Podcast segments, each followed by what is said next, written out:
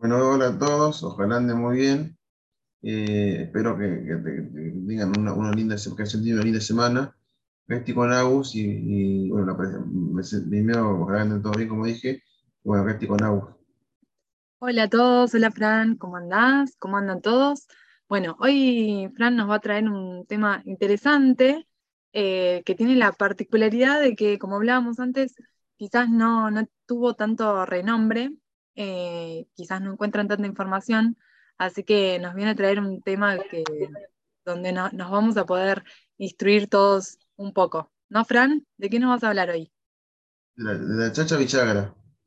Es un fenó- un fenómeno, verdad que un tipo que admiro mucho por lo que hizo para el fútbol cordobés y nada, eh, yo creo que es un, un tipo muy importante para el fútbol cordobés. Bien, alguien Eh, sí, que, que no conocíamos, hablábamos que no conocíamos mucho, eh, pero que bueno, quizás si hay alguien de Córdoba que nos escuche, o que nos escucha, o alguien que conocen que es de Córdoba y le gusta el fútbol, bueno, quizás hasta incluso después nos puede hacer llegar alguna otra información sobre este jugador. Así que le damos para adelante con, con la información. Bueno, elegí a Villagra porque es una gran persona, un gran jugador de fútbol, y como decía, dejó una huella en el fútbol cordobés. Y bueno, porque también admiro mucho el fútbol del interior, yo me gusta mucho el fútbol del interior, y me parece un tipo humilde, con buen corazón, y es una figura estelar para el fútbol cordobés, que por ahí más allá de que últimamente capaz la gente, capaz no, lo conoce tanto, en su momento fue para, Córdoba un, ídolo, ¿viste? Eh, bueno, nació el 25 de octubre de 1961 y fue un gran jugador del fútbol argentino. Es un ídolo de Belgrano y su nombre se le puso eh, al gigante Alberdi. El gigante es, es- es el estadio de Belgrano, viene Alberdi, el hincha de Belgrano lo, lo adopta como propio, eh, porque es el estadio de Belgrano y es, como, la- tiene mística, es como la, la, eh, parte del ADN de Belgrano, el gigante Alberdi. Eh, yo creo que Belgrano es uno de los clubes con más eh, con más tradición de, de barrial y más apegado a un barrio, que es Alberdi. Eh, y Alberdi es un, es un barrio de, donde eso es, eh, tuvo la reforma universitaria eh, de Córdoba, donde, se hizo Cordobazo, que fueron hechos muy importantes para el este de Córdoba. Eh, bueno, como que Belgrano es un club muy, tradicional de Córdoba y más ligado a los sectores populares, a los sectores este, humildes de, Córdoba. Y, un club muy sacrificado, un club eh, muy, importante para, el estilo del fútbol cordobés.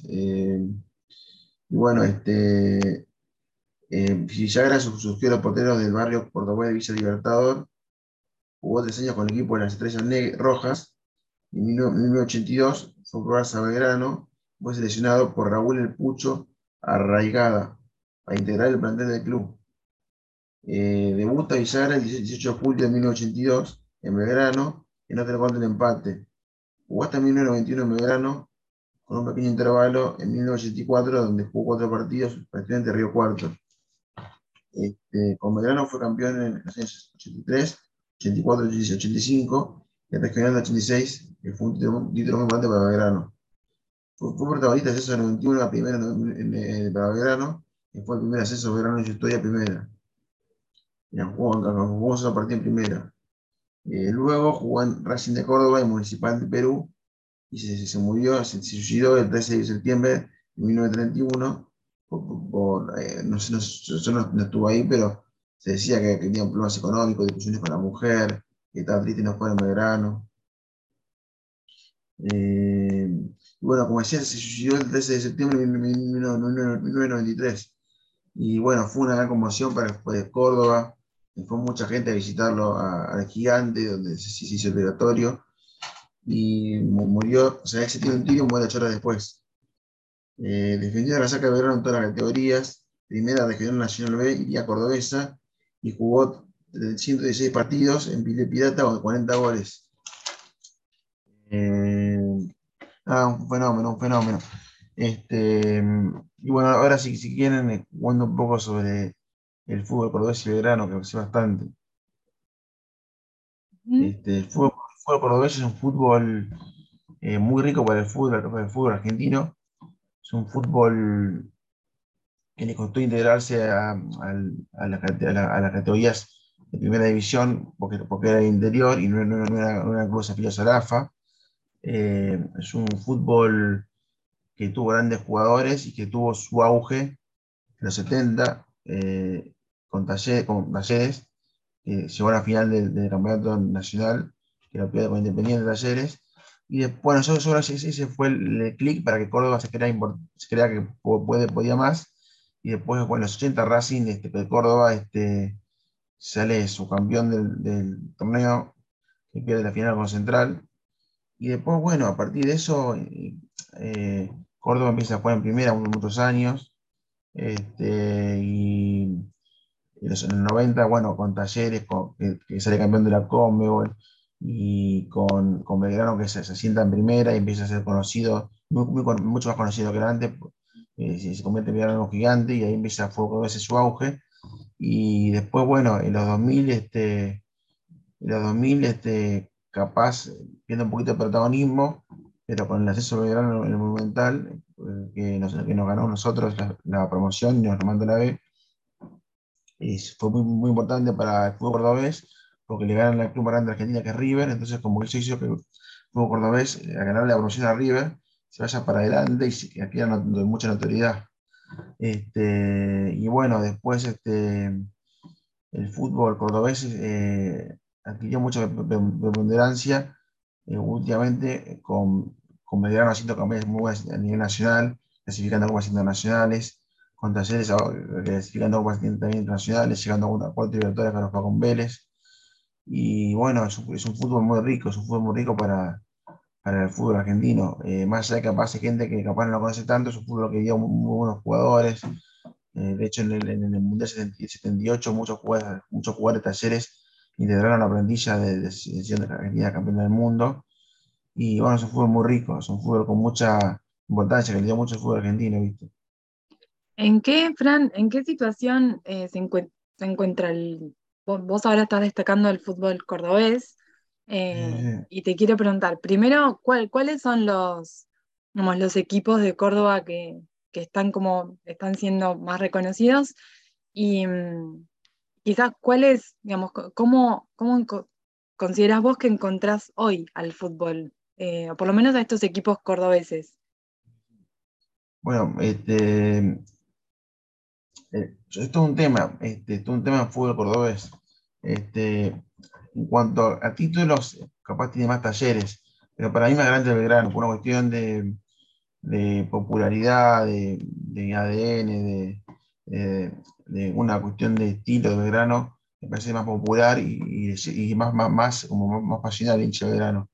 Eh, talleres capaz es más ganador, tuvo más reconocimiento, pero bueno, para mí más grande el Belgrano por una cuestión de. Me, parece un más pasional, más, más, como más, popular, más.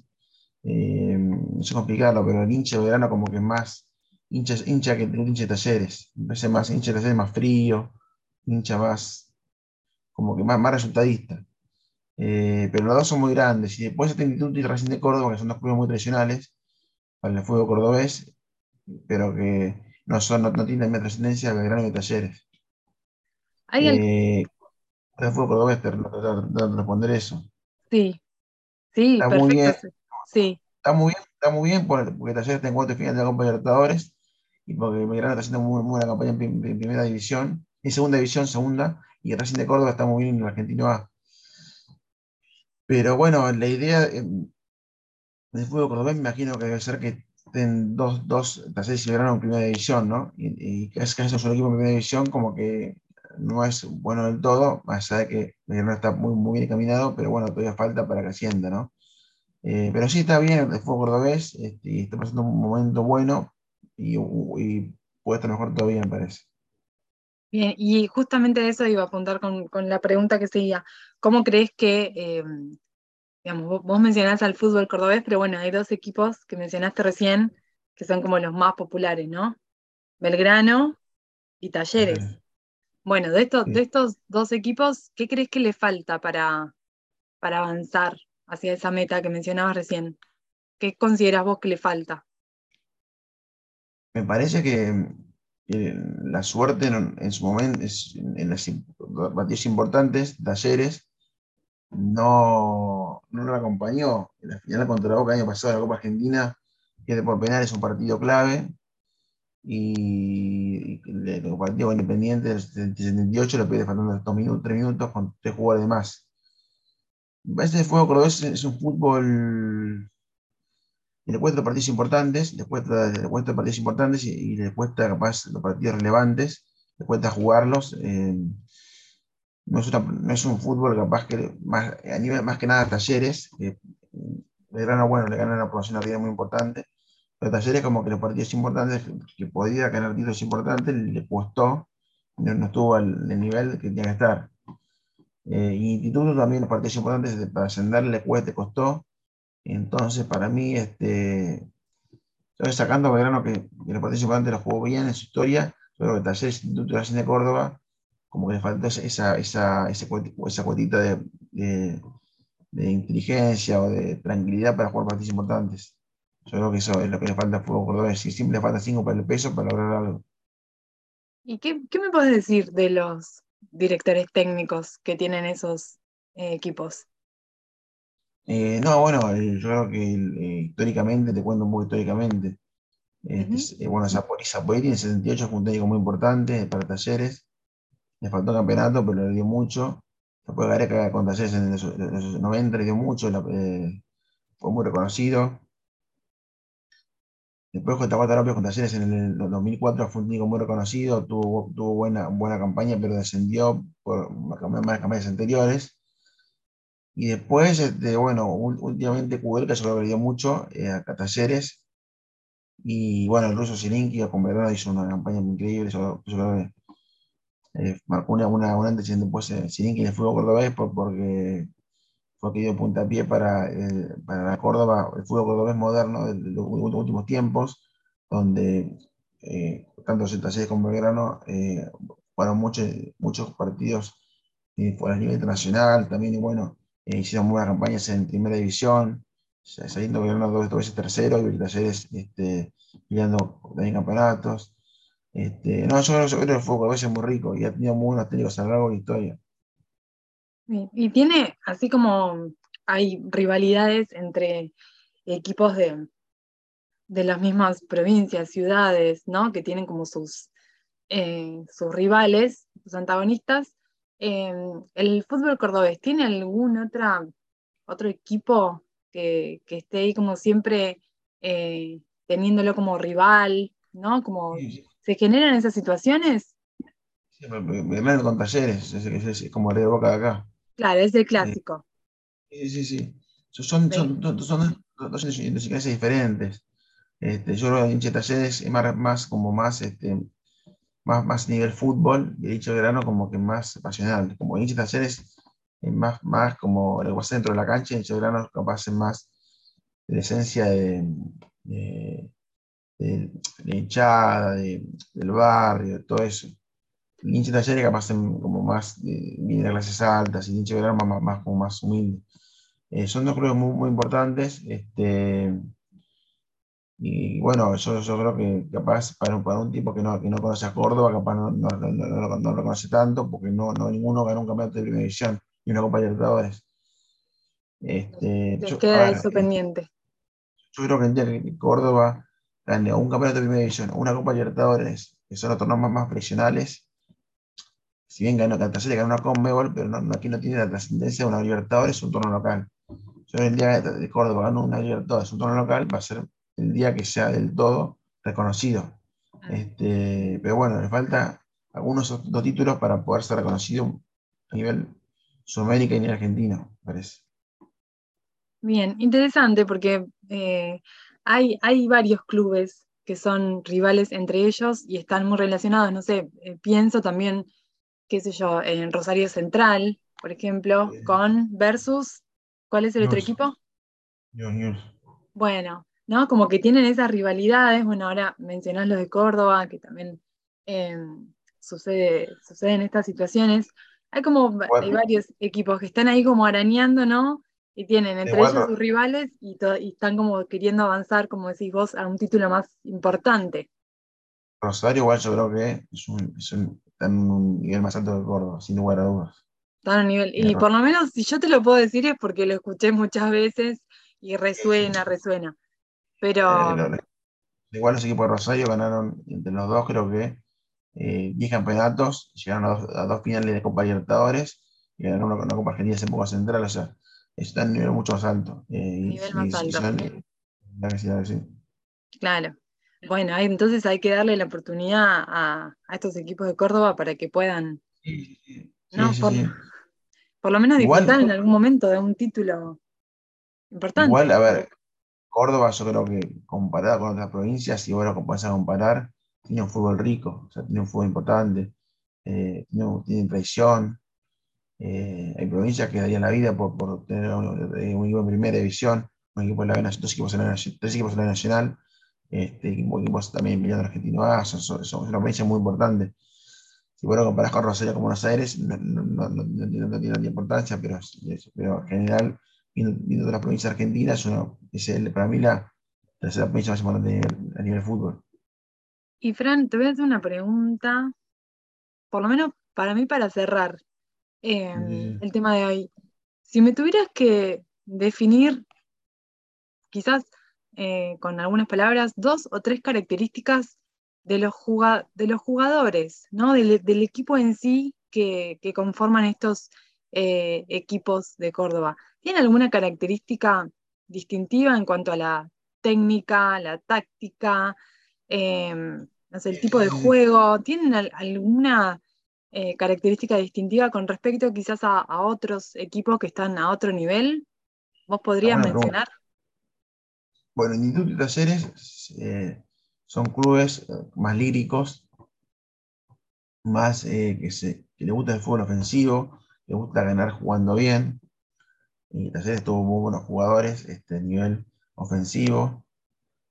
Y Belgrano como que se, se, caracteriza por, poner garra, por, poner como, como, que el jugador deje todo en la cancha y como que, como que no, quiere, que no quiere que los jugadores dejen de correr en ningún momento y capaz no le importa tanto el juego ofensivo en eso, si el hincho grande, no importa más el jugador ponga garra.